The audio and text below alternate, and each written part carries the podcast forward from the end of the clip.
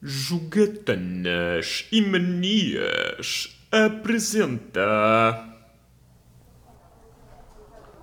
Desculpe. Era uma mesa para dois, se faz favor. Obrigado.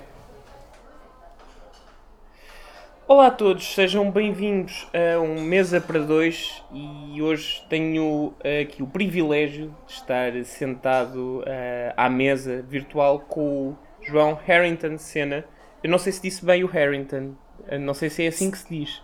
Disseste, está perfeito, está perfeito. Pronúncia perfect. Fantástico. Ah pá, obrigado.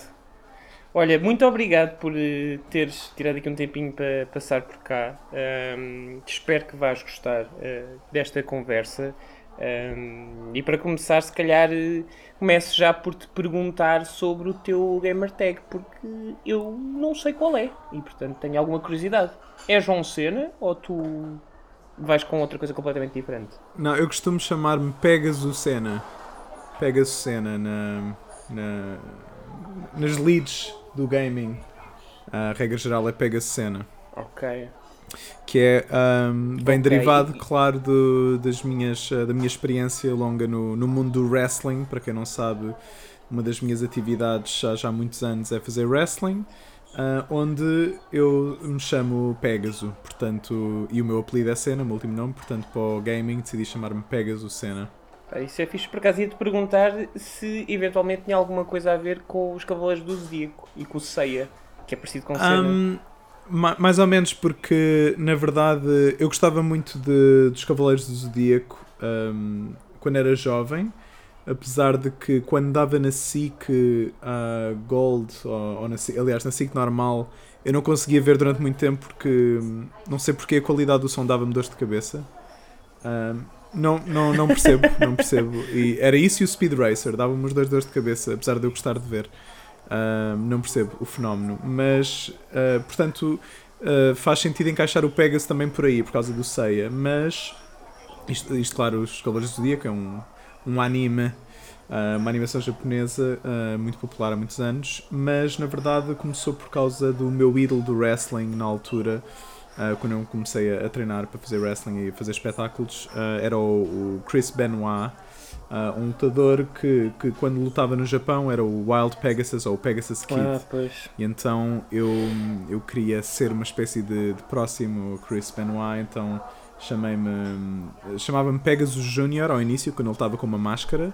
Uh, foi só um, na verdade foi só um espetáculo que fui fazer a Espanha. Ele estava com uma máscara réplica da, da do Pegasus Kid uhum. e decidi chamar-me Pegasus Junior aí. E entretanto o nome ficou também estava nas minhas calças e tudo. Uh, portanto quando comecei a lutar sem máscara decidi chamar-me João Pegasus com uma alcunha cena João Pegasus cena Uh, portanto, vem daí. Mas como eu também gostava de Saint Seiya, nos meus primeiros um, quatro shows de wrestling, a minha música de entrada foi a, a opening de Saint Seiya, Pegasus Fantasy. Uh, encaixava bem. É uma boa canção, é uma boa canção de entrada. E tu eras face nesses nesses, nesses primeiros shows ou, ou estavas a trabalhar uh, como... Sim, sim, sim, eu fui face ao início. Face, claro, é o termo, uh, para quem não está familiarizado sim, com desculpa. wrestling. não faz mal, eu também tenho todo o gosto. Uh, para quem não conhece muito o mundo do wrestling, face é o termo que é usado para os lutadores que são bonzinhos, enquanto que heel é o termo usado para os lutadores que são os vilões. e sim, eu era, eu era muito puto, assim, pequenino, magrinho, um, tinha assim o meu lado otimista e tal, então eu era babyface. Um, depois comecei a ser heel e, e, fui heel a maior parte da, da minha vida no wrestling. E agora voltei a face recentemente, mas assim, nessa altura era face. Pegasus Fantasy é uma canção, vão ouvir se não conhecem, porque é uma música muito, muito energética e sem dúvida uma boa música de entrada para um, um herói, para um protagonista. É, sem dúvida. Então, e, e falavas-me aqui da, da tua inspiração uh, no, no, Chris Benoit, quando começaste a, a, treinar. Mas antes de começares a treinar, como é que tu percebeste que querias uh, seguir ou tentar seguir uma, uma carreira no wrestling? Como é que isso se faz em Portugal? Uh, pois eu comecei a ver na altura em que voltou na SIC Radical, não é? Foi ali a grande moda, explodiu, o pavilhão Atlântico encheu a pala de, uhum. do Roy do Velocity começarem a dar no, na SIC Radical e eu uh, começava a ver com o meu avô. Um, uh, o meu avô via aquilo para gozar, ele achava aquilo tão mau que ele via para, para fazer pouco daquilo. E ao início eu, ya, ya, vou, vamos, vamos ver isto a gozar, porque isto é tão estúpido. Sério? Mas depois percebi que estava mesmo a adorar ver aquilo. Um, e, e então uh, aproveitava as aulas de educação física, que eu tinha um professor um, muito pouco muito pouco estrito, se, se isso for uma palavra, uh, nas regras das aulas e por isso eu ia para os colchões com, com amigos fazer golpes de wrestling. Um dia no Mirk, não sei se estás familiarizado, mas o Mirk uh, era um. mais, mais era o- longínquo, mas nunca cheguei a utilizar, Aham. mas conheço o, o conceito. O Mirk, claro, era, foi, foi o início de. Não é bem redes sociais, mas era antes disso, era os chats, todos era no Mirk. E eu um dia fui ao Mirk, ao canal de, de wrestling em Portugal, e vi lá um vídeo de pessoas a treinar. E eu percebi: para lá, isto é no meu ginásio, no ginásio da minha escola. Ai, Um, é eu tô sério? com- Yeah, yeah, yeah. Tipo, pera lá, isto é exatamente os mesmos paldares e os mesmos colchões. Eles estão a fazer estes treinos no- onde eu também estou a brincar ao wrestling. E então um, contactei as pessoas que estavam a fazer isso, percebi que de facto era na minha escola e passei a juntar-me a eles para treinar com eles. E hum, uma coisa levou à outra e pronto, eventualmente comecei a fazer espetáculos ah, primeiro ah, em Portimão, porque era no Algarve que havia a Associação Portuguesa de Wrestling, e depois nós formámos a nossa própria hum, Uhum. companhia em Lisboa. Estás a, a falar da, da WP? Uh, é do WP, um, é do WP, mas sim, estou a falar do, do Wrestling Portugal, portanto nós formámos isso há muitos, muitos anos atrás, era eu ainda um puto, mas fiz parte da, da formação e da inauguração. Entretanto, eu continuo a dar aulas, uh, portanto, todos os sábados por Zoom, dou umas aulinhas de wrestling aos miúdos, um, temos alunos muito, muito bons. E, e por isso estamos, apesar do Covid, estamos a conseguir persistir. eh, Não são treinos físicos, mas eh, são aulas na mesma e dedicamos essas horas ao wrestling todos, todos os fins de semana. Boa. E diz-me uma coisa, imagino eu, porque nós devemos estar mais ou menos na mesma geração e eu também redescobri o wrestling eh, quando começou a dar na SIC Radical e então eu, eu era, era Chris Benoit, Eddie Guerrero e, e, e Shawn Michaels, era, era o meu pódio Um, e vivia para ver aqueles Yeah, três. yeah, eram muito bons. Um, Entretanto, o Chris Benoit matou a família e suicidou-se. Então, ahm, então desceu, desceu na minha consideração e eu já Yeah. não. E pronto, e deixei, deixou de ser o meu ídolo nessa altura, por volta de 2007, acho eu.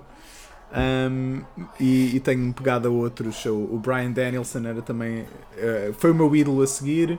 ahm, e ainda hoje me Uhum. pega a ele porque ele é um bom ser humano. Ah, também gostava muito do Chris Jericho. Um, Pegava-me assim em mais esses estilos. O Jamie Noble era um dos meus ídolos também.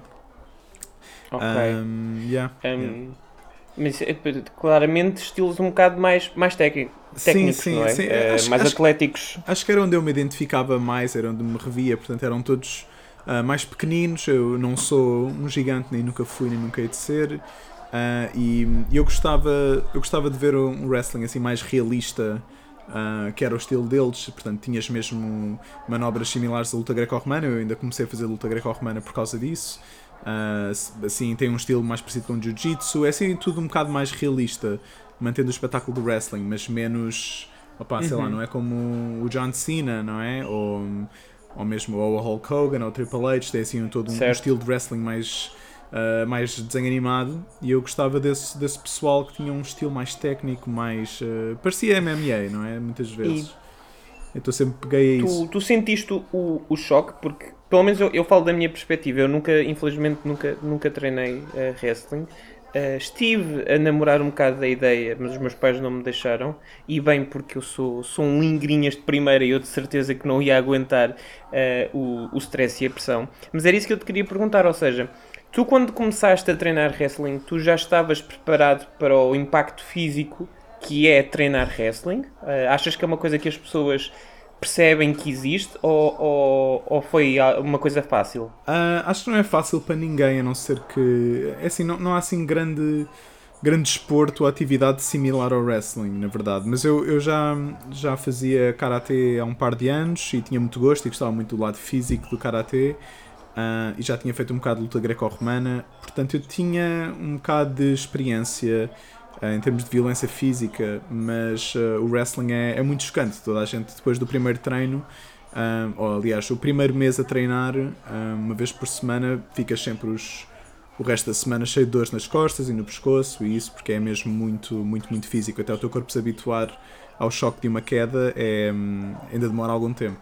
Pois, hum, e tu já aguentas bem? Há, alguma mazela que tu, tu tenhas? Alguma dor persistente? Ou uh, tens tido uma carreira tranquila? Uh, é relativamente tranquilo. Acho que nunca tive uma lesão em espetáculo nem nada disso. Uh, coisinhas pequenas durante treinos. O, o, pior mesmo foi o dano a longo prazo. Portanto, uh, quando estás a fazer wrestling, estás constantemente a cair nas costas. E, e durante muito tempo, foi assim, durante durante os anitos eu tinha dores permanentes nas costas. É, e depois, quando, quando fiz um descanso durante uns anos, fiquei, fiquei bem outra vez. E hoje em dia posso dizer que estou saudável. Um, o problema é que depois, quando ficas muito tempo sem fazer e depois voltas, uh, volta a doer bastante habituar-te às, às quedas. Mas, um, mas por agora estou bem. Tive, tive de facto umas dores muito consistentes nas costas, mesmo sem fazer nada. Um, a certa altura, um dia estava num parque de cães e atirei um, um, pau para um cão ir buscar e só o ato de atirar o, o pau quase que me paralisou e, e, fiquei assim duas semanas eh, quase deitado na cama os dias todos porque não me conseguia mexer muito bem mas eh, entretanto o descanso já já, já curou Bolas. isso parece-me hoje em dia não tenho queixas absolutamente nenhumas e uma coisa que também ajudou é a minha gamer chair uh, da, da Trust GXT porque porque eu também uh, tinha cadeiras horríveis para o computador e eu, como muita, muitas pessoas da nossa geração, passo a maior parte da minha vida uh, sentado à frente do computador e tinha uma cadeira horrível, ou que sempre tive cadeiras péssimas e, e sem dúvida que fazia muito, não ajudava nada. E desde que comprei esta gamer chair da Truss GXT, um, que dá para reclinar e tudo, uh, isso também me ajudou muito a recuperar as costas. Isso é perfeito, bem, ainda, ainda bem. Um, e, e, é bom também estares a contar isto porque muitas vezes se fala do, do wrestling e há aquela conversa normal do que isto há formas de cair e que é tudo treinado e que eles não se magoam e, e é, por vezes as pessoas não têm a real noção do, do impacto e do dano que não é dos riscos que uma pessoa toma uh, para proporcionar aquele espetáculo e que efetivamente é, é algo que deve ser valorizado e as pessoas que o fazem devem ser valorizadas porque é, é um desporto um, e é um desporto muito, muito complicado. Agora, relativamente aqui aos videojogos, tu um, conseguias casar bem o, o, teu amor por videojogos aqui com, com a prática do desporto e depois com a tua carreira artística? Como é que tu conjugaste estes três mundos aqui durante a tua, a tua adolescência? Foi fácil? É assim, com o wrestling é, é altamente conveniente, porque quando tu estás uh, a começar como wrestler, e isto acho que, é, acho que é transversal a toda a gente que começa no wrestling hoje em dia, ou mesmo da minha altura, tu começas a ter que arranjar golpes para te distinguires, uh, ou que queiras treinar, e o que tu vais a fazer é vais aos jogos da WWE, o SmackDown vs Raw, e vais ao Creator Wrestler e vais lá ver animações, animações dos golpes e para teres ideias. Portanto, uh, para o wrestling isso sempre deu muito jeito.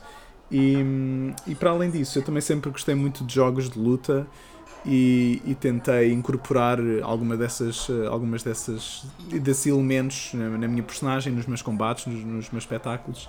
Portanto, uma coisa. Eu, e, e, aliás, hoje em dia tens muito a cultura. Os wrestlers são todos nerds. Um, o que, o, é mesmo verdade. O que tu ouves os veteranos uh, dos anos 80 e dos anos 90 a queixar-se dos lutadores de hoje em dia nos bastidores é que ah, eles estão sempre no, na, sua, na sua Switch e na sua consola e a jogar cartas e e, e, em vez de estarem a beber e a tomar drogas e ir para as festas, eles estão, é, estão sempre ali lá atrás a jogar.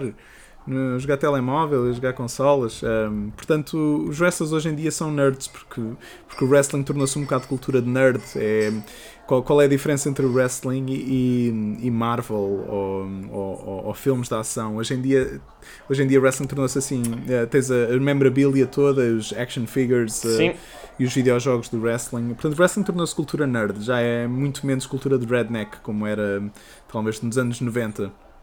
Portanto, portanto não, uma coisa não, não é inconveniente à outra de todo. Sim, não, isso é, isso é agir. Tu, tu mencionas a questão do, dos action figures e tudo mais, porque hum, existe realmente uma subcultura de colecionismo uh, atrás do, do, do, merchandise de, de wrestling, não é?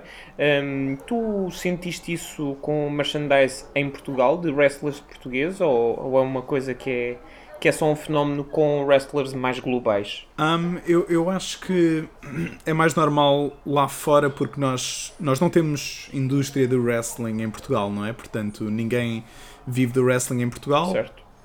Uh, não há shows o suficientes, não há remuneração o suficiente e não há público o suficiente para criares muita merchandise em massa. Um, mas eu investi bastante nisso, portanto, eu um, tive a oportunidade de vender eh, figuras e figuras de ação e trading cards meus. E isso tornou-se um bocado uma staple da minha personagem na última temporada de wrestling que tivemos. Que eu, todos os shows, com licença, todos os shows tinha uh, merchandise novo para vender e havia sempre uma carta nova para vender. E, e a carta é, é particularmente lucrativa porque uh, não me custa nada imprimir umas, umas quatro folhas uh, cheias de cartas uh, ali ao campo pequeno e, e cortá-las eu próprio. E pronto, faço o design das cartas não é? no Photoshop e depois o pessoal compra 2 euros cada uma e, e, e se calhar paguei 47 cêntimos, ou paguei 1 euro para imprimir as folhas todas e depois dá para fazer muito lucro a partir das cartas. O que não dá tanto lucro é as coisas que eu fiz como as action figures e, e figuras colecionáveis uh, e isso não dá quase lucro nenhum, mas é, é muito giro. É muito giro de ter e de vender e, e o, pessoal, uh, o pessoal gosta de ver os anúncios e gosta de estar lá interagir comigo e comprar umas cenas durante os espetáculos. Um, eu acho que o pessoal faz muito t-shirts em Portugal. Um, eu não posso falar muito sobre isso porque eu nunca fiz uma t-shirt e por isso não sei quão lucrativo é, não sei quão bem vendem, mas eu sempre investi mais. Uh, Tornou-se praticamente uma, uma prop da minha personagem ter a, a, sua própria trading card. E isso por acaso é. Agora que tu estavas a contar isso, eu estava aqui a pensar um bocadinho sobre o processo de, de tu tornares a tua personagem popular, não é? Porque, enfim, se nós estivermos a falar de, um, de uma WWE e agora de uma IW, um, tens televisão, não é? E portanto, as oportunidades que tu tens na televisão são as oportunidades de tu mostrares a tua personagem, ao que é que vens, o teu moveset e tentar apelar ao público, não é? Cá em Portugal, não tendo uh, propriamente um, um, um, canal de televisão ou, ou um, um, espaço onde tu possas aparecer, como é que é, qual é que é o desafio para tu tornares a tua personagem relevante o suficiente para depois poder ser uh, chamada para ir fazer uh, combates, para participar em outras organizações. Como é que isso funciona? Um, pois em Portugal é, é, bastante diferente, como tu dizes, porque temos muito poucas organizações, acho que há essencialmente três, e, e, e, e estão todas um bocado tipo, permanentemente zangadas umas com as outras, ou talvez não zangadas, mas com objetivos tão diferentes que, que não, não há muito crossover, regra geral. Uh, e nós, para o nosso grupo, o Wrestling Portugal, nós uh, não, nem sequer pomos os shows completos cá fora. Nós filmamos, só que depois basicamente serve para, para posts, redes sociais, clips, uh, GIFs e isso, e nunca pomos shows inteiros cá fora. O que eu tento fazer por mim foi o, os, meus, os meus vídeos, as minhas, digamos, curtas ou os anúncios à minha merchandise que eu faço, ponho no YouTube, partilho nas minhas redes sociais e isso aumenta um bocado a hype e, e acho que cabe um bocado a cada lutador eh, conseguir eh, arranjar os vídeos para si próprio e, e criar os seus conteúdos na sua rede. É essencialmente isso, cada um de nós faz o seu próprio personal marketing, já que não há uma, uma máquina como a WWE para fazer isso por nós. Pois. Um, e tu sentes que assim tu consegues ter mais liberdade na criação da tua personagem? Ou preferias estar numa coisa mais. numa organização mais. mais estruturada? Não, tu, eu. Tens, tens... Desculpa. Ah, não, não, ia, ia te perguntar se tu tinhas esse também esse objetivo de, de eventualmente subir para, para uma organização europeia ou quem sabe mesmo nos Estados Unidos? Ou... Não, não, de todo, de todo, de todo. Isso era o meu sonho inicial, mas uh, já, já parei com isso há muito, muito tempo. Eu, um, eh, e ainda bem, ainda bem, porque de facto é fisicamente uma coisa uh, desastrosa. Ninguém recomenda fazer wrestling como desporto, não é bom para o, para o físico, é muito mau. Uh, e, e, eu teria que, sem dúvida, sair de Portugal e ir para outro sítio. E eu gosto muito da minha família, não, não, não me conseguia separar muito deles, ou não ia gostar muito disso. Por isso, basicamente, o que aconteceu, eu a certa altura estava pronto para ir para o Japão, ia um, treinar lá durante, durante uns meses. E tive uma lesão cá. Uh, uh, fora do wrestling, fui jogar basquete e, um, e por isso não pude fazer a viagem para o Japão. Uh, e entretanto, quando estava a recuperar da lesão, apaixonei-me foi pelo, pelo teatro e decidi que queria ser mesmo ator e fazer outras personagens para além da personagem que fazia no wrestling.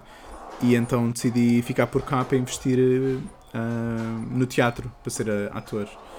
Um, por isso não, não. Como é que correu essa transição? Uh, foi, foi muito interessante, até porque para já o wrestling já é uma arte performativa, já é uma forma de teatro. E, e acho que fui, fui bem tratado. Um, acho que os meus colegas atores e, e colegas alunos de teatro ficavam sempre fascinados, uh, achavam sempre muito interessante, gostavam sempre de saber, mesmo que não gostassem nada de wrestling, uh, gostavam de saber como é que era, em que é que consistia. Uh, a minha apresentação do meu trabalho final de, de curso de ator do terceiro ano foi Wrestling, uma arte performativa. E, e, explicar basicamente wrestling é, é muito similar a uma arte chamada comédia dell'arte, uma forma de teatro, Uh, e, e, é essencialmente teatro muito violento. Um, portanto, eu, eu gostei muito, para mim fez tudo muito sentido, até porque eu também já gostava de, de criar e de representar, mesmo além do wrestling. Eu tinha um, um canal de YouTube, um, um, programa de YouTube chamado Stage Clear sobre videojogos. E que era, era uma mistura de sketches sobre videojogos com reviews e coberturas de eventos. Um, portanto, já, tava, já tinha assim habituação a representar, porque tínhamos assim o lado do sketch da coisa e falar para a câmera, isso, e o mesmo do wrestling. Portanto, foi uma transição muito suave. E hum, um dos, uma das aulas que eu tinha no curso de teatro era lutas cênicas, ah, uma aula dada pelo, pelo number one uh, stuntman e, e stunt coordinator em Portugal, o David Chan e tive, tive o prazer de aprender com ele e felizmente ele gostou de mim o suficiente para começar a chamar para trabalhos. Portanto, muitos dos meus trabalhos profissionais como ator na televisão uhum. uh, foram, na verdade, chamados por ele porque era trabalho de duplo ou trabalho não de duplo. Eu nunca, nunca uh, fiz muito pouca dobragem de ator, ou ser duplo de ator, ou seja, uh, está um ator a andar e depois de repente é um duplo para cair das escadas. Não é? Eu fiz pouco disso e fiz mais Uh, personagens que têm falas e, e têm nome ou o que for, só que depois vão se envolver numa luta ou numa cena de ação e por isso convencer um duplo a fazer dessa personagem.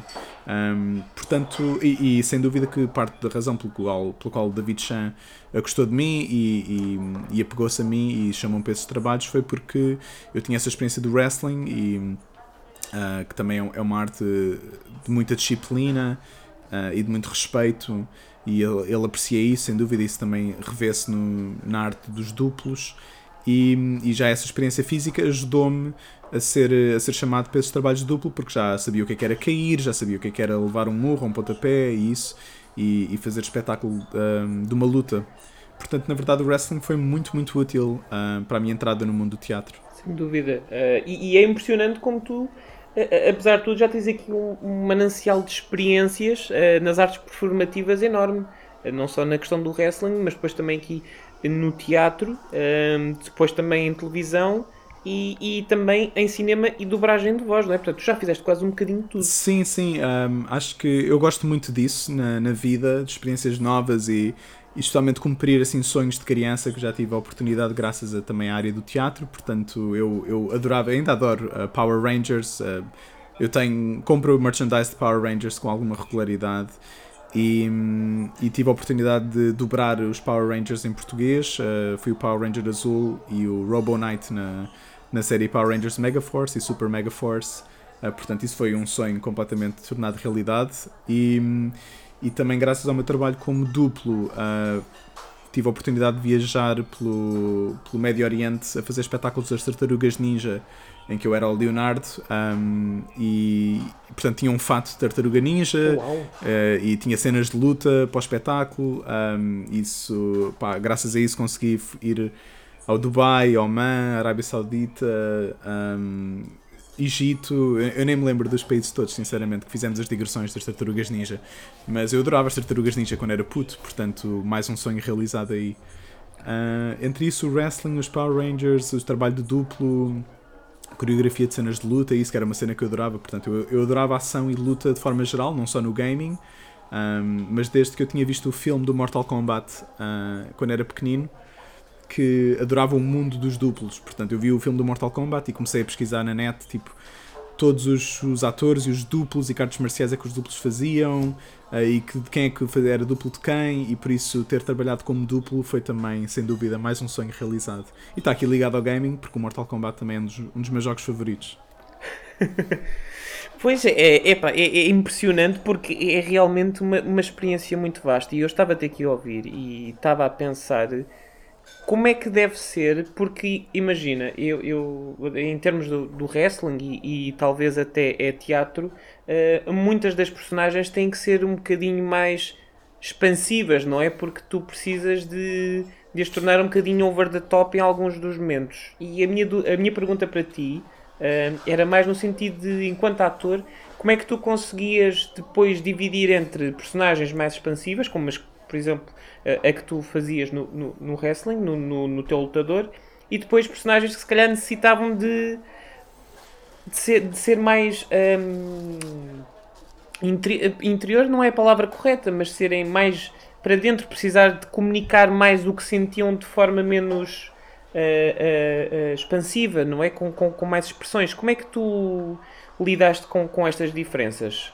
Uh, isso é interessante. Basicamente, wrestling é, é, tipo anime em live action, não é? Portanto, é tipo JoJo em live action.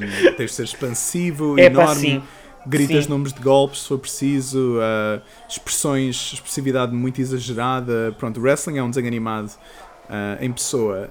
mas mesmo sem contar com o wrestling, dentro do mundo do teatro tens muito tipo de representações diferentes. Portanto, representar para cinema ou, ou para televisão não tem nada a ver com, com qualquer forma de teatro, porque no teatro estás no palco e o público está a vários metros de ti, e em cinema ou televisão tens uma câmera na tua cara, portanto, a fazer um close-up. Por isso, o mover de uma sobrancelha em teatro tem que ser um diferente do mover de uma sobrancelha em televisão, ou não mexe a sobrancelha de todo, senão fica logo um exagero. E, e, claro, metes a voz num sítio diferente. Em teatro tens que projetar mais, em televisão não podes. E de vez em quando é esquisito quando estás mais habituado, se estiveres a fazer uma data de peças e depois de repente.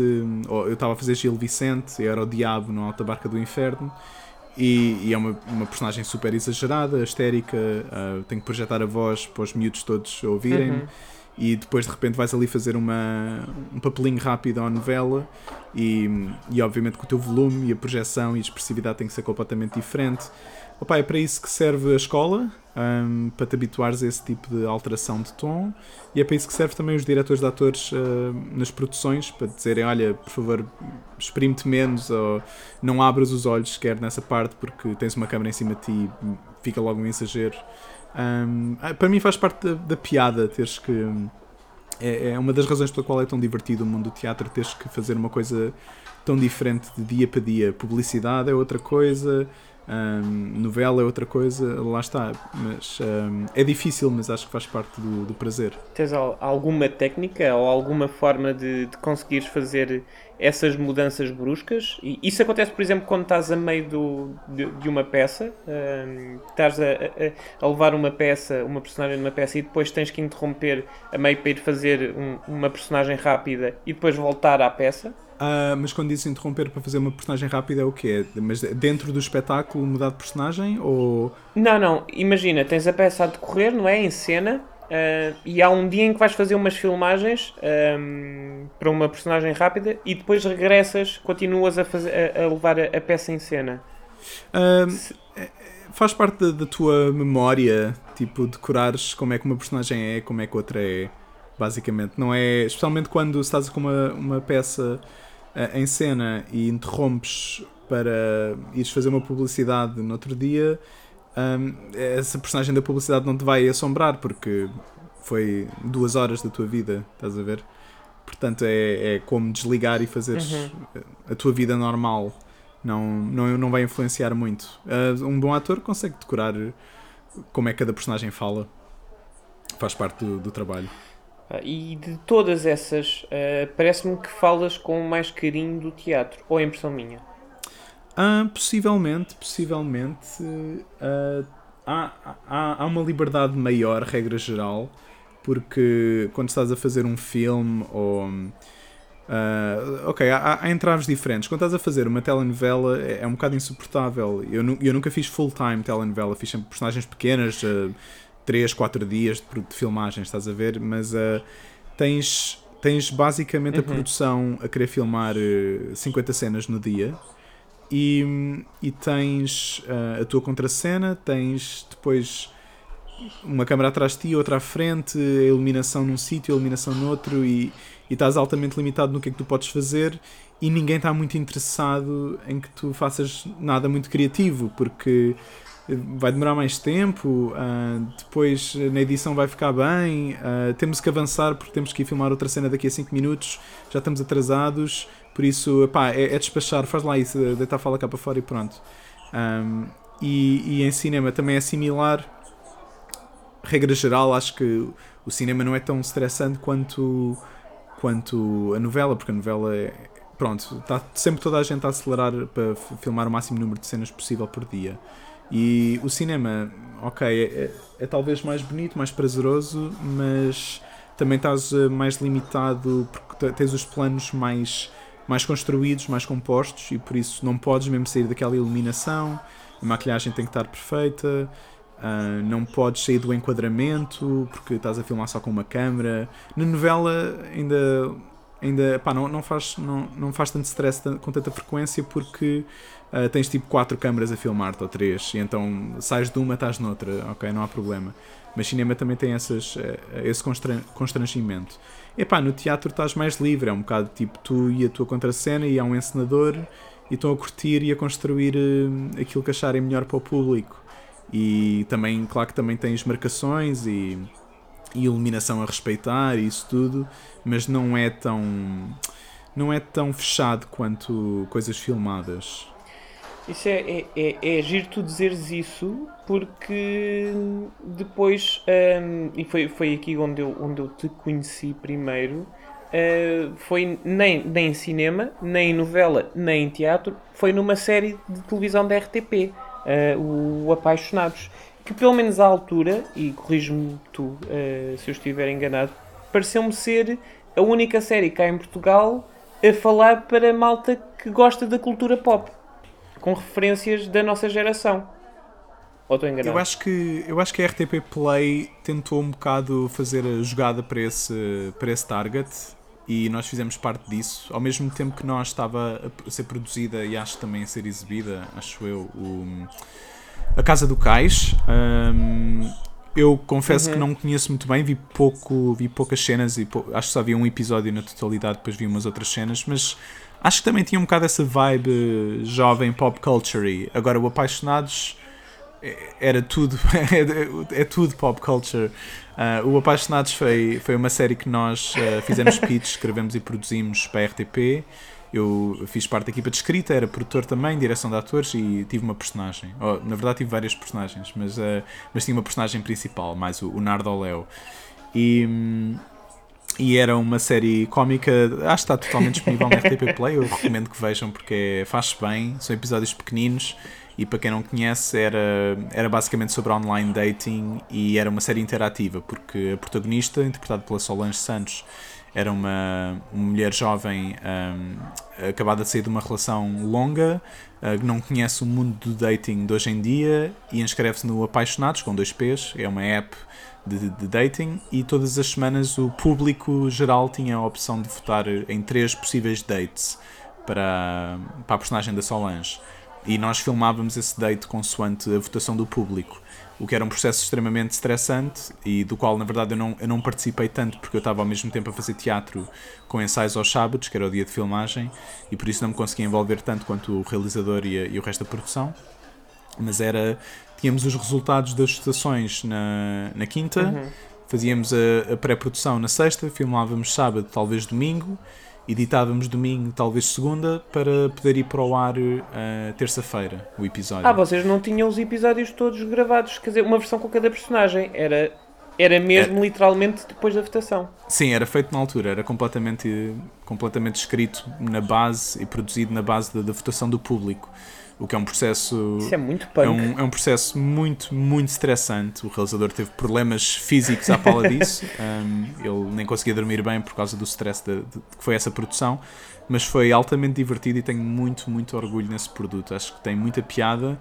Uh, acho que as referências pop são ótimas. Nós gostamos de memes, portanto, um dos episódios inteiros é só a cena dos Simpsons de Sim. dos, dos, dos, steam, dos Steamed Hams. Do, Nós temos um episódio inteiro que é um remake dos Steamed Hams, mas com as nossas personagens. Uh, temos um personagem que é, é uma, uma nerdy gamer girl que também é uma Sailor. Uh, não é, é uma paródia da Sailor Moon uh, durante o dia. e e o, esse episódio está é, filmado como se fosse um dating sim. Um, temos assim várias referências pop do princípio ao fim. Sim. que é um bocado faz parte do nosso sentido de humor, daquilo que nós gostamos de ver também. Portanto, nós tentamos fazer o Apaixonados para nós.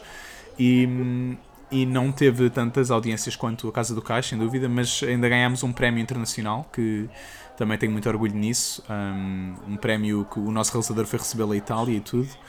Um, que era, acho que era entretenimento web ou uma coisa assim. E derrotámos uma série inglesa, uma série chinesa, uma série, várias séries de vários países e ganhámos nós Uh, e acho que é um conceito muito forte. Eu simplesmente não gostaria nunca mais de voltar a fazer porque, porque o stress era tão gigantesco. É uma coisa experimental. Uh, Exato.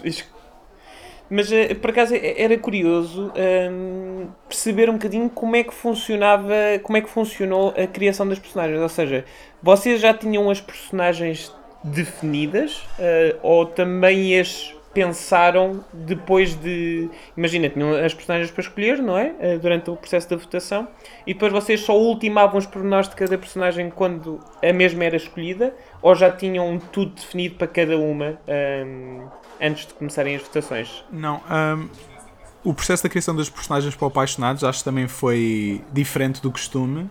Uh, nós já tínhamos alguma experiência pronto, na área, não é? Eh, entre a minha experiência como ator e, e o realizador uh, a fazer curtas e, e, e, pilotos, que nós já fizemos vários pilotos, curtas-metragens e isso.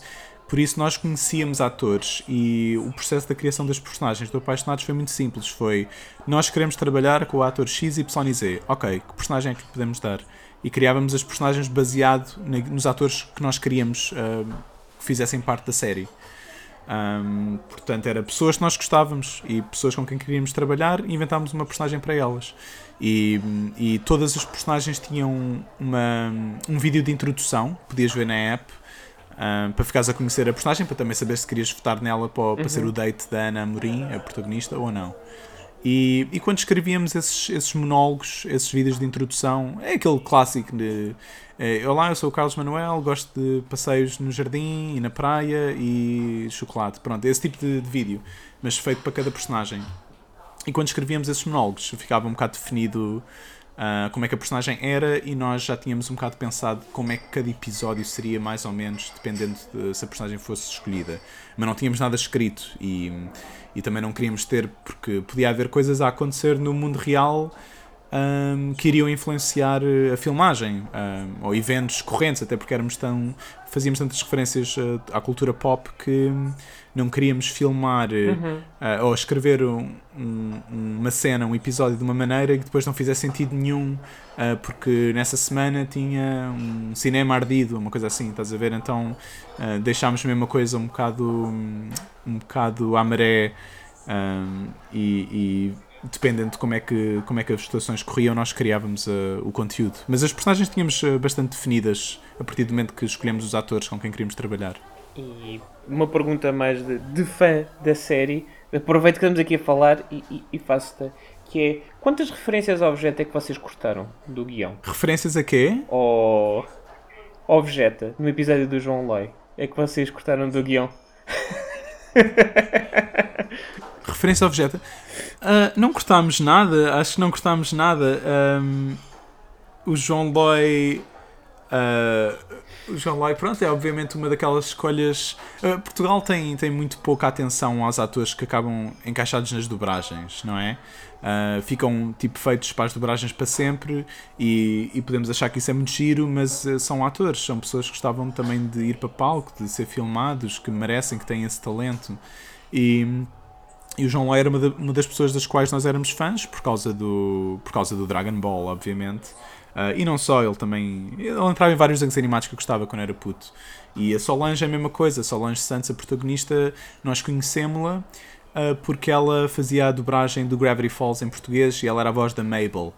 E um, eu adoro Gravity Falls e recomendo Gravity Falls a toda a gente. Qualquer adulto, criança, toda a gente deve ver Gravity Falls. Um, estou agora a ver com a minha enteada. E, hum, e por isso nós ouvimos a voz dela, porque éramos grandes fãs de Gravity Falls, e pensámos: pá, esta, esta voz é brilhante, vamos chamá-la para um piloto. Nós filmámos um piloto chamado Avenida Pimpão, em que a Solange deu a voz, mas também fez trabalho de puppetry, porque era, um, era uma série de. um piloto para uma série live action sobre puppets.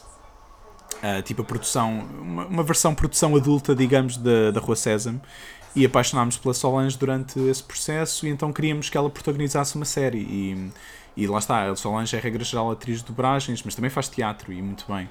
Uh, mas queríamos dar-lhe uma oportunidade para brilhar um, ah, em vídeo, filmada, não é? A mesma coisa para o João Loy, a mesma coisa para o Peter Michael, que também, uh, que também entra na série. Vários assim atores de dobragens que nós gostamos e queríamos dar-lhes uma oportunidade para não ser sempre os mesmos um, que é uma coisa que acontece muito em Portugal. Qual é que era a pergunta, desculpa? Ah, fala de referências ao Vegeta.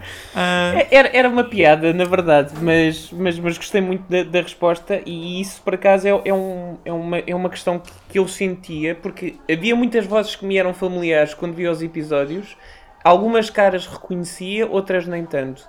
E agora já percebo porque havia um conceito por detrás disso. E eu acho que isso é muito fixe da vossa parte quererem trazer as pessoas que normalmente estão por trás das personagens, uh, sejam desenhos animados, seja, seja outro tipo de dobragens, para a frente, não é? Para interpretarem uh, pessoas. Um, tu também, entretanto, também começaste a dobrar, dizias aqui sobre os Power Rangers e, e, mais outras animações, portanto, acabaste também por perceber um pouco sim, como é que funcionava o, o, o mundo das dobragens, certo? Um, como é que funciona o processo de interpretação de uma personagem só através da voz. Sim, eu tive a sorte. O mundo das dobragens é altamente fechado. Uh, portanto, parece que é difícil puxar os, os, atores de lá. Quer dizer, as produtoras grandes e cinema e telenovelas não gostam de ir buscar atores das dobragens, não percebo porquê. Mas também é um mundo muito fechado, é muito difícil de entrar.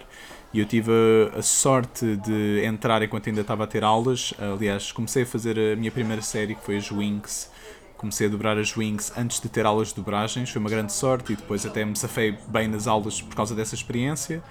E, e depois uh, o meu professor das aulas de dobragem chamou-me para uns projetos também e, e, gostei muito disso e, e comecei assim a entrar para as dobragens. E eventualmente fiz os Power Rangers e hoje em dia, uh, hoje em dia eu na verdade sou programador full-time e, e Sim, e, e, dobragens é o meu é o meu side hustle neste momento. Um, oh, sério? E vou tentando vou tentando criar aqui os meus projetozinhos uh, devagarinho, mas uh, o meu full time é como é como programador e, e vou fazendo dobragens para mantendo aqui a, a minha ligação ao mundo do teatro e, e é um prazer, claro, gosto sempre de fazer dobragens.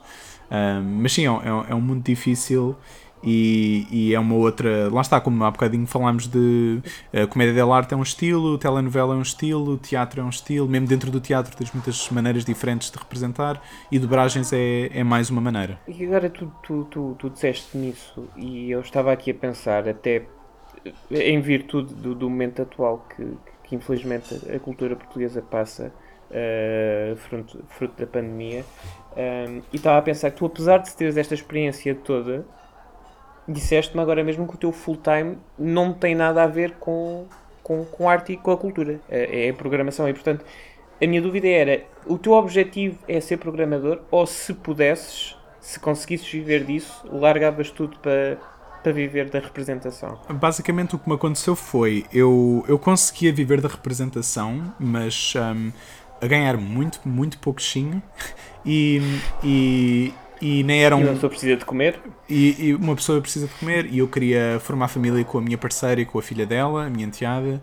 Um, e para além disso, não, não só ganhava pouquinho, mas muitas das oportunidades que haviam um, nem me davam muito prazer, eram coisas que é tipo, ok, é, estou a ser ator neste momento, mas que projeto é este? Uh, que, que, peça é esta? Que, que novela é esta? O que é que eu estou a fazer? Isto é péssimo. Uh, e então um, tive aqui a oportunidade de fazer esta alteração de carreira em, no fim de 2019. Tirei um, um bootcamp de programação na Academia de Código que me formou para, para esta área. Um, tive a grande sorte de receber uma proposta de emprego uh, antes de terminar o curso. E, e, por, e por isso em janeiro de 2020 comecei a trabalhar como programador full-time. Passado uns meses, um, caiu, caiu o Covid, não é? Em Portugal e no mundo inteiro, e tive a grande sorte de ter começado esta outra carreira primeiro, porque foi absolutamente deprimente ver os meus colegas do mundo das artes e do teatro ficarem sem filmagens, sem espetáculos, sem peças, os projetos todos a cair por terra porque, porque já, de repente já não podia haver espetáculos, nem filmagens, nem nada disso, não é? Portanto, tive mesmo muita, muita sorte em ter uh, feito esta alteração de carreira. Idealmente, uh, acho que para mim dá-me dá sem dúvida mais prazer, pelo menos neste momento, fazer teatro e isso, do que uh, estar a programar para uma grande empresa, que é o que, é o que eu estou a fazer neste momento. Um, por agora estou bem, por agora estou ok, estou-me a aguentar, gosto do dinheiro que ganho e, estou muito feliz com a minha estabilidade e vou fazendo as minhas dobragens na mesma, vou preparando uns outros projetos aqui de lado na mesma, portanto por agora estou tranquilo. Vamos ver, é, está a ser o meu primeiro ano, já passou um ano? Já passou um ano, é, já, está a ser, já está a ser o meu primeiro ano como programador e, e por agora tudo tranquilo, vamos ver o que é que o futuro traz. Como, como já percebeste, eu, eu já fiz muitas coisas diferentes. Um, e, e nada contra continuar um, a crescer na vida dessa maneira. Portanto, se calhar para o ano estou. Não sei, sou um, não sei se sou um homem do lixo, sou um piloto. Vamos ver, vamos ver o que, é, que, é, que vai acontecer no meu futuro. Eu gosto de irregularidade. E, e eu acho que isso pauta, pauta genuinamente aqui o, o processo todo que tu uh, nos estás a contar, porque realmente já fizeste quase literalmente um bocadinho de tudo e ainda não tocámos aqui no ponto uh, que também nos traz a, à conversa, que é o teu caminho a falar sobre cultura pop e videojogos, porque tens aqui também alguns uh, canais e alguns projetos uh, no YouTube, não é? Queres nos falar um bocadinho disso? Claro, sim, sim. Portanto, tudo começou primeiro com o Stage Clear, uh, que eu fiz quando tinha 16 anos. Mais um amigo meu, o António Costa, não é, o, não é uma figura política, tem um nome parecido, mas mas é uma pessoa diferente. Tu também não és o colega... John Cena, não é? Não sou o John Cena, não sou o John Cena, apesar do nome parecido. Mas nós uh, basicamente gostávamos muito do Angry Video Game Nerd. E Sim. eu tinha uma câmera e gostava de fazer vídeos e filmes. E fiz o Alta Barca do Inferno em filme para, para a minha aula de português. E por isso decidíamos fazer uma coisa parecida, mas menos angry. Queríamos na mesma fazer eh, sketches uh, com comédia mas, e envolver isso com reviews de videojogos mas uh, não tinham que ser necessariamente zangados. E o Stage Clear durou ainda algum tempo, evoluiu a certa altura para cobertura de eventos e fomos a, ao primeiro Iberanime fazer essa cobertura, o Iberanime do Porto, o Videogames Live, que foi um evento em, no Campo Pequeno, uma orquestra a tocar músicas de videojogos. Uh, fazíamos assim a cobertura de eventos uhum. e, e, esse tipo de coisa. E, e portanto, isso foi o meu primeiro, meu primeiro programa no YouTube, uh, especificamente sobre videojogos. E passado alguns anos, um amigo meu, Luís Henriques, que hum, tem o canal Mal Perder e que incorpora vários projetos, um deles agora é o, é o Super Papo Seco, que é um podcast sobre videojogos, é que também recomendo. Podcast mas, de videojogos, na minha mas, opinião. Uh, é o quê? Desculpa? Estou a dizer que é o podcast de videojogos em Portugal, okay, na minha okay. opinião. Tenho que, lhe, tenho que lhe dizer isso. E, aliás, eu envio-lhe este, este episódio do teu podcast para ele ver. E, e antes, mas antes do Super Papo Seco, portanto, ele convidou-me por causa da minha experiência no Stage Clear e ele conhecia-me pouco, mas conhecia-me porque tínhamos também tínhamos tido área de projeto de cinema na escola juntos, gostávamos, acho que tínhamos respeito e gosto um pelo outro. Então ele convidou-me para fazer o Senta-te e Joga, um programa que entretanto já foi cancelado, mas que ainda podem ver muitos episódios muito divertidos no YouTube. A ideia era só uh, ter convidados, celebridades, um, e jogar videojogos com eles enquanto os entrevistávamos, portanto, falar sobre a vida deles enquanto jogávamos videojogos. E era um prazer fazer também, mas também é um bocado chato em termos de pós-produção. E, e por isso, a certa altura, parámos. Eu também tínhamos vidas muito ocupadas, a coisa, a coisa não estava tão propícia a fazer o Senta-te Joga, então já não estamos a fazer. E, e também no canal dele, depois tinha um podcast com o realizador do Apaixonados, que era o Hora dos Heróis, e isso era essencialmente fazer review de filmes e séries dentro de, da área nerd que hoje em dia pode ser os filmes da Marvel, pode ser um filme dos Fast and the Furious, que o Fast and the Furious também é anime em, em, live action, não é? Portanto, portanto falámos, falámos assim desses filmes todos. Uh, não, eu pessoalmente não estava muito satisfeito com o formato, então entretanto também parámos de fazer o Hora dos Heróis. Uh, aquilo podem tentar, podem dar uma oportunidade, podem ver alguns episódios, mas eu achava pessoalmente que era, era muito maciço, era, era mais de uma hora uh, de dois gajos uh, a concordarem um com o outro sobre um filme. Um, então acho que não tinha tanta piada quanto formatos diferentes que, que talvez um dia possamos visitar. Mas uh, sim, sempre gostei de falar e dar a conhecer a minha opinião sobre videojogos e, e cultura pop. E diz-me uma coisa, porque ainda não falámos do, do João Cena em pequeno. Tu, quando eras miúdo, um, já ambicionavas algo assim deste género para ti? Uh, ou seja, dentro de, da, da, cultura pop ou de uma cultura mais ligada aos videojogos e, e à BD, ou tinhas outras ambições? O que é que o João Cena pensava quando era menino? O meu primeiro emprego que eu queria ter, para além daqueles quando tens tipo 5 anos e é tipo astronauta ou polícia ou o que for, um, o meu primeiro, quando eu acho que tinha tipo 10 anos, eu pensei, ah, eu gostava de fazer isto, gostava que isto fosse a minha profissão, era um, comediante de stand-up porque a minha, sério? yeah, porque a minha irmã introduziu-me ao Seinfeld, a série.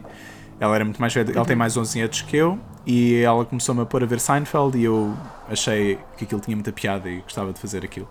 E pouco tempo depois queria ser realizador de cinema. Uh, não pensava bem sobre cultura pop, na verdade, mas gostava, sempre gostei, sempre fui um nerd desde pequenino. Os meus gostos são iguais. Eu este Natal recebi uma figura do Dragon Ball, do Son Gohan do futuro e o jogo dos, e o, e o jogo dos Power Rangers para a Playstation. Ah, Portanto, e era o que eu estava a receber quando era miúdo. Portanto, eu recebo os mesmos presentes há, há 30 anos. Um, portanto, sempre gostei de cultura pop e, e adorava banda desenhada quando era miúdo, lia X-Men e Batman e adorava aquilo e andava sempre com o meu Game Boy. O meu pai levava-me a ver jogos de futebol do Sporting e eu estava o jogo todo a jogar Game Boy. Eu nunca liguei a futebol de todo. E, jogava ali Super Mario e, e Tetris, uh, preferia mil vezes ao Power Quest. E hum, quando comecei a ganhar eh, mais experiência, digamos, ou idade para jogar coisas mais complicadas, comecei a adorar foi jogos de luta. E, e se calhar isso influenciou-me mais para o meu futuro. Portanto, não tanto falar sobre cultura pop, mas wrestling, uh, trabalhos de duplo, eh, dobragens de coisas da ação, luta, Power Rangers. É, era escutante os gritos durante as lutas. Portanto, quando era pequenino, se calhar não, não ambicionava falar sobre cultura pop, mas pelo menos seguir este caminho da ação graças a videojogos e banda desenhada, sem dúvida. Olha, digo-te uma coisa. Ganhei muito com, com esta entrevista, pá, e eu acho que tu tens aqui um percurso impressionante uh, e espero sinceramente que possamos ver mais uh, de ti. Antes de lançar o último desafio, onde é que nós podemos ver uh, projetos teus novos? Tens alguma coisa aí na calha que queiras falar? Ou... Não, não. Ou nada que Não tenho nada na calha a divulgar. Um, ainda estou a escrever. Um, um, dos meus problemas é que também o meu cérebro é como eu e gosta de fazer coisas diferentes e por isso eu começo a escrever um guião para uma curta-metragem e, e na semana seguinte quero escrever um, um vídeo de YouTube e na semana seguinte é outra coisa, portanto um, é difícil concentrar-me e avançar com uma só coisa. Neste momento podia falar de umas seis, mas uh, nenhuma delas provavelmente vai, vai nascer nos próximos dois anos, porque vou estar sempre a, a fazer ping-pong de uma para outra, portanto não vale a pena. Acho que se quiserem sigam-me no Instagram, sigam-me no Instagram porque isso é fixe, é a minha única rede, uh, João H. Sena. E, e de resto acho que não vale assim muita pena. Eu, tenho Twitter, mas não uso.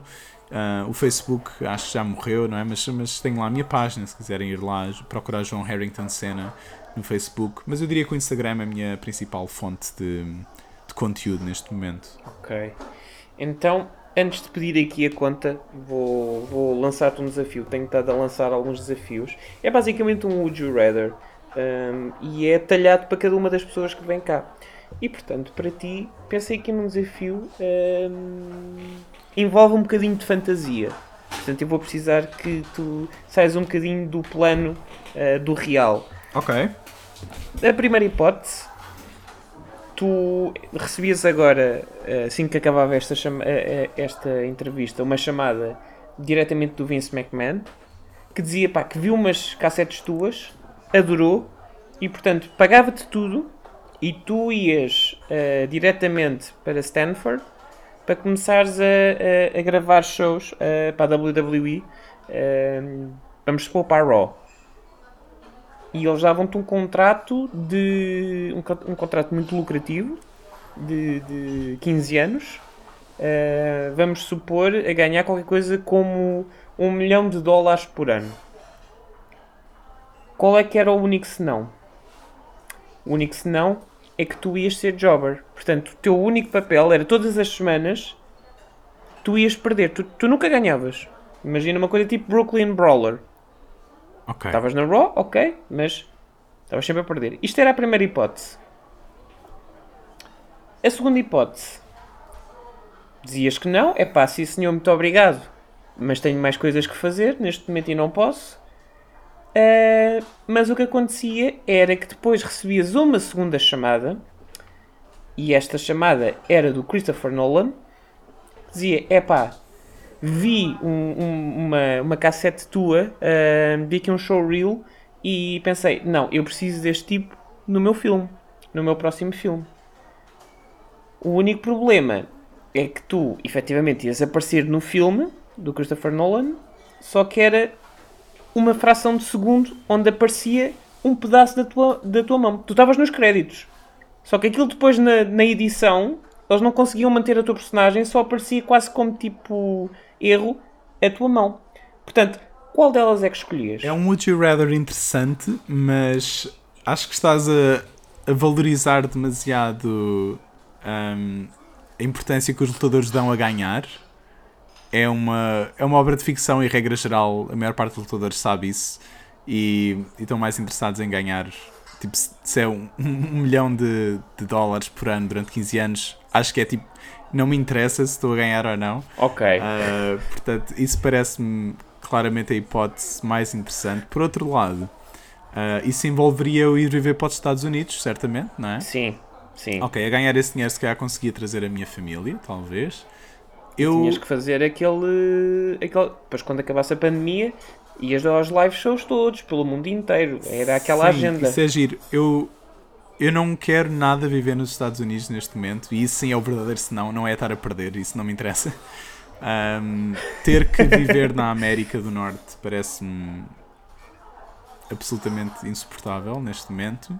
E isso sim é um grande senão. Perder não, não interessa, mas uh, estar a viver nos Estados Unidos sim. Christopher Nolan. Um, ok, ficava a conhecê-lo.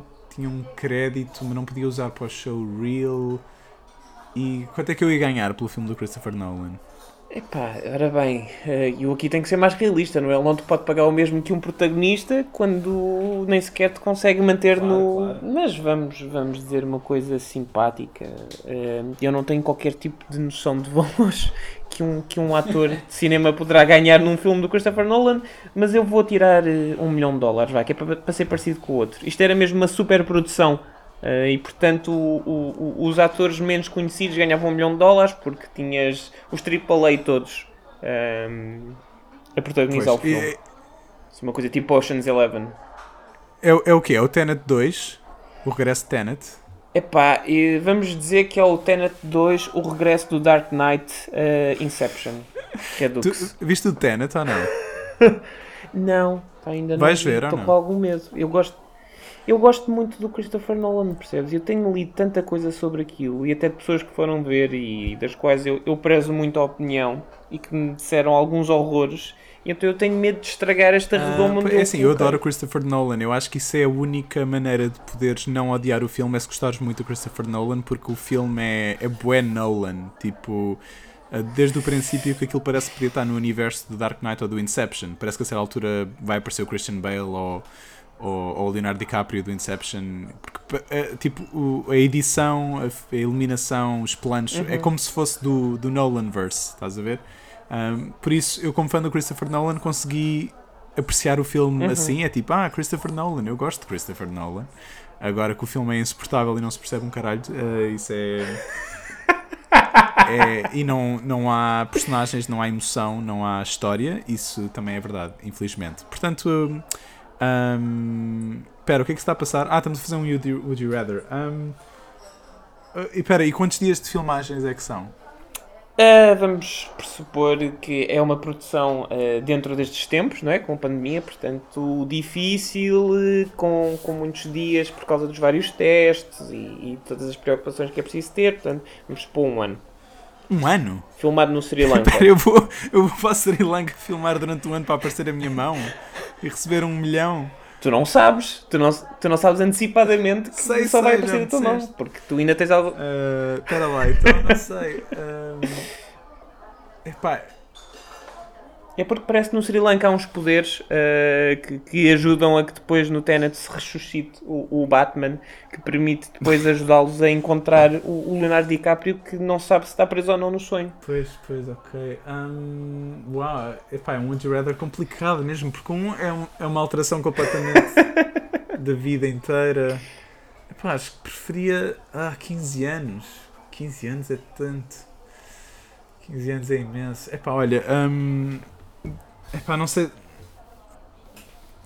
Se tu agora estás nos Ficava com 30, 15 46. anos é, fi- é acabares perto dos Hum. 50 a fazer wrestling quase todos os dias. Um milhão por ano. Viver nos Estados Unidos. Mas depois para o outro vou um ano inteiro para o Sri Lanka. Tenho que me demitir do, do meu emprego e a minha família. E uma coisa é tipo, para a Belém eu posso com aquele dinheiro também e justifica-se eu levá-las, levar a minha família para, para os Estados Unidos comigo. E vais juntando porque acumula, não é? Pois, mas, Mas, mas, merchandise e mas isso. para, o, para o Nolan não vou levar ninguém para o Sri Lanka, vou estar um ano inteiro sem a minha família. Ahm, uau. Mas imagina, tu depois disso até podes fazer uma experiência que é a minha experiência no Sri Lanka. Porque eu passei um ano, larguei tudo enquanto ator e artista, não é? E quase podes fazer uma performance desse, desse caso e tornar quase caso de estudo, não é? O ator que foi extremamente bem pago, português, e que não apareceu e que teve um ano no Sri Lanka. Isto quase que dá uma série de Netflix, não é? É assim, na verdade é muito vantajoso para qualquer ator português uh, ter feito qualquer coisa no estrangeiro, porque de repente uh, todas as produtoras passam-se e, e acham que és incrível e querem pôr-te em tudo. Eu, olha, uh, um pequeno à parte, mas uma historiazinha. Eu, eu fiz um, um filme também para, o, para a RTP chamado Offline, uma longa-metragem que eu co-escrevi, dei direção de atores, produzi e, e tive uma personagem pequenina também. E, e o elenco envolve a Sara Barros Leitão, que é uma grande atriz da nossa geração, e, e o Duarte Gomes e a Iris Caiado são os protagonistas, também são grandes atores.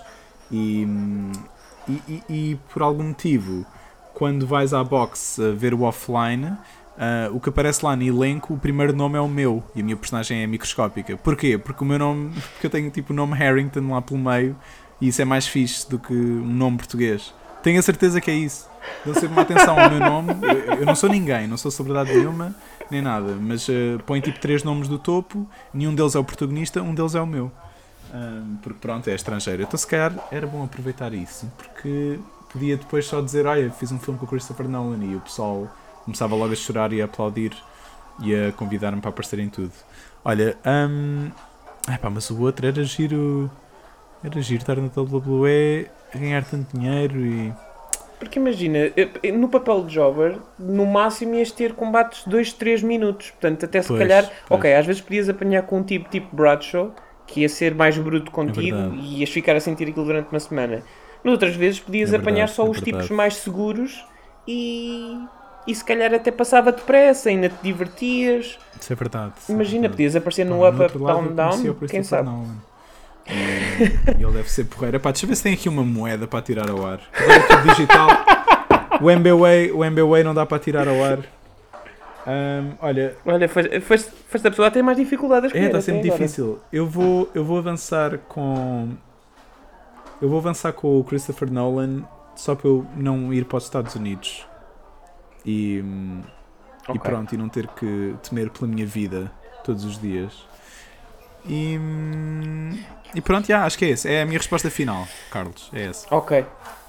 está fechado. Portanto, mantém-te atento aí ao, ao telemóvel. A eh, qualquer quando momento, acabarmos isto, Christopher Nolan. porque- não, não sei qual é, de onde é que ele te vai ligar. Portanto, não sei que tipo de número vai ser. Verdade. Mas se vires um número esquisito, é ele. Primeiro é o Vince McMahon, depois é ele. Ahm, mas pronto. Olha, João, eu acho que quem ouvir isto vai adorar conhecer-te, como eu adorei eh, ouvir aqui o, o teu percurso. Ahm, Ah, Carlos. não, a sério, a sério, genuíno. Ah, é, é genuíno porque. E, e este, é- eu fico, estou muito contente com esta nossa conversa porque isto era mesmo aquilo que eu, que eu queria com este projeto, que era conhecer pessoas como tu que gostam de videojogos e que se calhar a malta dentro do, da comunidade de videojogos conhece-te ou porque te viu no Senta e Joga, ou porque te ouviu falar de cómics no, no, no Hora dos Heróis, ou porque te viu no Apaixonados ou noutro projeto teu, mas que se calhar não conhece aquilo que é efetivamente o João Sena ah, em todas as suas vertentes. Eu acho que isso é super fixe e tu realmente és uma pessoa que tem aqui imensos projetos e tem imensa coisa fixe para contar, pá, e fico muito contente. Obrigado, Eh, obrigado, Carlos. Eu só fico com pena porque eu fiquei a não te conhecer a ti, também gostava de ouvir a tua história. Começámos assim a falar e eu, e eu a pensar, então, mas agora eu mas ainda é não por isso é que eu perguntei, sou então e tu? Porque assim escapo. Hum, pois é, pois é, pois é, mas um, um dia tem que Epá, haver um pois, episódio certo, sobre sim. ti. Já, já, já tenho um ou outro amigo eh, que, que ouviste a, a pedir. Eu já prometi o episódio 50. Pronto, eu, eu faço essa. A Rita faz a Rita, que é, que é a minha namorada e que tu conheces. hum, isto para as pessoas que nos estão a ouvir. Faz a, a entrevista, eh, até porque é a pessoa em que eu mais confio. eh, e acho que pode ser uma coisa gira. E ela entrevista-me aí. Boa. Vou ouvir esse sem dúvida alguma. Olha, muito obrigado mais uma vez pela tua disponibilidade. hum, e olha, boa sorte agora para 2021, eh, tanto para a tua carreira como programador, como para os mil e um projetos que tu ainda tens aí por fazer nascer. Muito é? obrigado, muito obrigado, Carlos. E obrigado a todos que nos estiveram aqui a ouvir. Para a semana temos aqui mais um, um convidado no Mesa para Dois. Obrigado. Desculpe, pois era a conta, se faz favor. Obrigado.